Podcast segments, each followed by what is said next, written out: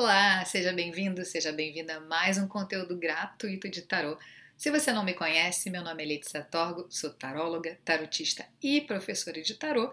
E no conteúdo de hoje eu vou trazer uma bibliografia recomendada para você que curte tarô, para você que estuda tarô, para você que já é taróloga ou tarólogo, e é um livro que eu super recomendo que você tenha na sua biblioteca. Para começar, é importante falar que a versão que eu tenho desse livro é História do Tarô, tá em francês. É, eu comprei, inclusive, antes dele ser editado no Brasil. Ele já existe no Brasil uh, pela editora Pensamento e, uh, pelo que eu fiz uh, uma rápida pesquisa na internet, o valor dele está por volta de 90 reais, 95 reais. Então, é sobre esse livro aqui que a gente vai falar hoje, História do Tarô, Origens, Iconografia e Simbolismo, da Isabel Naldoni. Aqui. Né?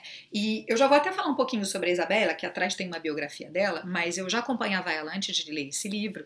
Uh, a Isabelle, uh, ela é uma historiadora de formação, ela trabalha na Biblioteca uh, de Paris, na França, na Biblioteca Nacional da França, aliás, é, mas não só isso, ela é uma contista, ela decidiu não só trabalhar com tarô de uma maneira, né, através do uso das cartas, como também de uma maneira artística. Então, ela faz eventos na França, sobretudo na França, mas eu já vi que ela também fez na Bélgica e em outros lugares da Europa, fazendo contos através das, das cartas do tarô. É, ela tem um perfil no Facebook super acessível, ela também tem um perfil no Instagram um pouco menos uh, agitado, mas ainda assim super disponível. Então você pode conhecer a Isabela, é uma pessoa que está aí entre nós e que continua trabalhando, né?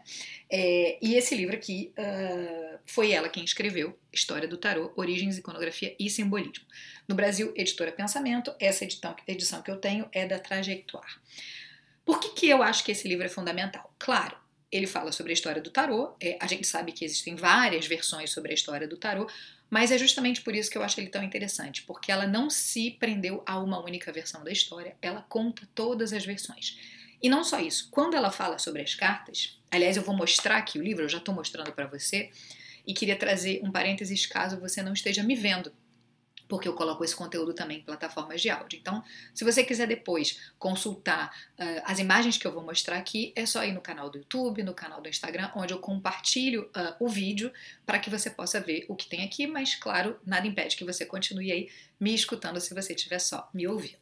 Então, voltando ao livro, né? Uh, ele, como eu falei, ele começa com a história do tarô, uh, como que ela se inscreve nas cartas, como, como é que funciona esse cenário do tarô dentro dos jogos primeiro, né? Então, é, inclusive ele tem uh, várias imagens históricas ao longo de todo o livro, mas, claro, aqui as cartas Mameluc, que a gente conhece bem. É, mas eu acho que mais bacana do livro é. Bom, tem várias coisas bacanas sobre o livro, né? A simbologia, a simbologia das quatro cores, ela compara várias cartas. Uh, em diversas páginas, mas quando ela começa a descrever os arcanos maiores, porque ela faz essa descrição de quatro, cada um dos arcanos maiores, uh, ela coloca as diferentes denominações, então todas as cartas vêm mais ou menos nesse formato, né?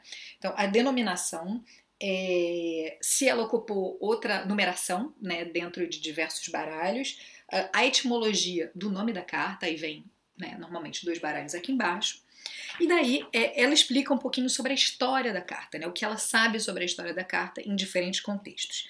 Não satisfeita, depois que ela termina de fazer isso, ela fala significa, o significado adivinhatório, né? o significado divinatório de cada uma delas, através dos principais autores que a gente conhece, os autores históricos, né? os profissionais que estudaram tarô lá atrás. Então ela fala do Cour de ela fala do Aliette, ela fala do Papus, ela fala do Oswald Wirth, ela fala sobre o Paul Marteau, e são todas essas pessoas que a gente fala normalmente aqui no canal, no Instagram, enfim.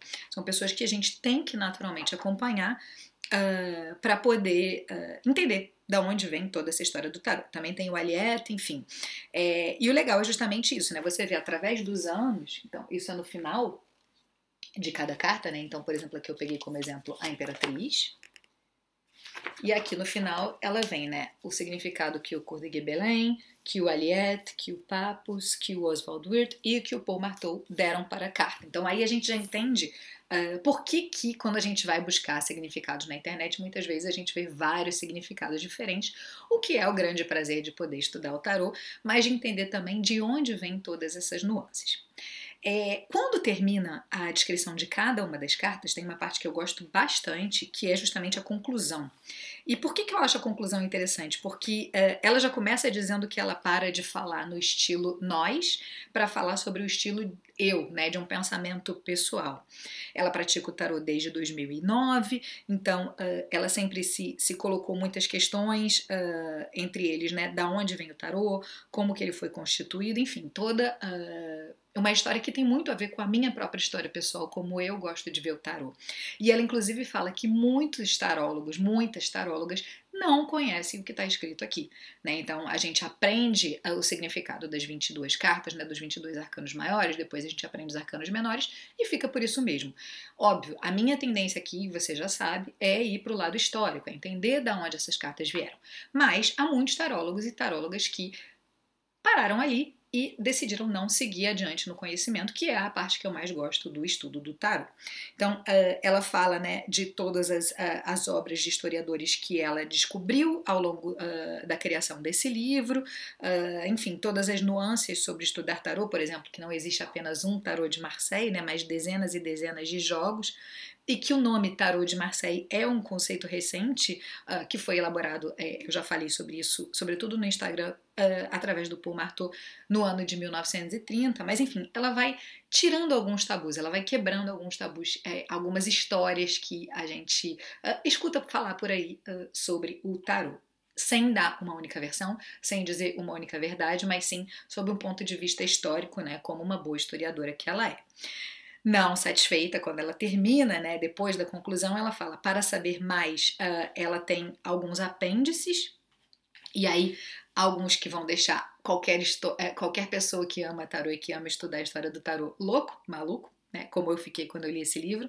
Então, ela fala primeiro a referência dos principais tarôs, né? Então tem aqui os principais tarôs históricos, inclusive onde eles estão, onde algumas cartas ainda existem, em quais museus a gente pode encontrar eles, no Museu de Nova York, no Museu do Louvre, uh, na Morgan Library and Museum de Nova York. Ela fala sobre os principais editores, né? o Luiz Carabel, que fica em Turim, uh, o uh, que fica em Milão, enfim. É, é, e é muito legal a gente saber de onde vem uh, cada um dos baralhos que a gente utiliza no nosso dia a dia, na nossa profissão. Depois disso, ela fala sobre bibliografia comentada e fontes, e inclusive ela coloca links, né? Então é bacana a gente pensar que uh, esse livro, né? Claro que os links são perecíveis, né? A gente pode perder essa conexão, mas essa edição é super recente, então a gente pode ainda pesquisar as referências que ela trouxe. Então tem toda uma bibliografia, ups, comentada aqui e as fontes de pesquisa dela. Você vai ver que eu tenho várias coisas sublinhadas aqui: dicionários, é, blogs e sites é, e base de dados, né? Inclusive porque é, existem vários materiais que são disponíveis. Eu descobri, inclusive, que tem uh, material disponível aqui no Canadá, uh, na Universidade da McGill, que eu não conhecia, né? Uh, Les cartes jouées do uh, 14e siècle ou 20e siècle, é, as cartas de jogo do, do século 14 ao século 20, está disponível na McGill, aqui no Canadá, onde eu estou agora. Mas tudo isso para dizer que esse livro Uh, ele é aquele livro que é gostoso de ler, porque tem um monte de coisa que eu simplesmente não sabia, apesar de eu ler muito sobre tarô. É uma edição que já está disponível no Brasil também, né? Um livro que está disponível no Brasil, com várias imagens lindíssimas, né? Então é um livro para guardar mesmo, ele é bem pesadinho, mas sobretudo uh, ele traz referências, ele traz outras portas, né? Porque a gente sabe que quando a gente começa a estudar o tarot, a gente não para mais. Então, é, esse conteúdo de hoje era justamente para recomendar o livro A História do Tarot, da Isabelle Naldoni. Convido você a seguir ela nas redes sociais, se você sentir uh, interesse, mas, sobretudo, adquirir esse conteúdo e ler esse livro para você saber um pouco mais sobre a história do tarot, que é apaixonante. Então, nesse conteúdo eu fico por aqui e a gente se vê no próximo vídeo ou áudio. Até lá. Tchau, tchau.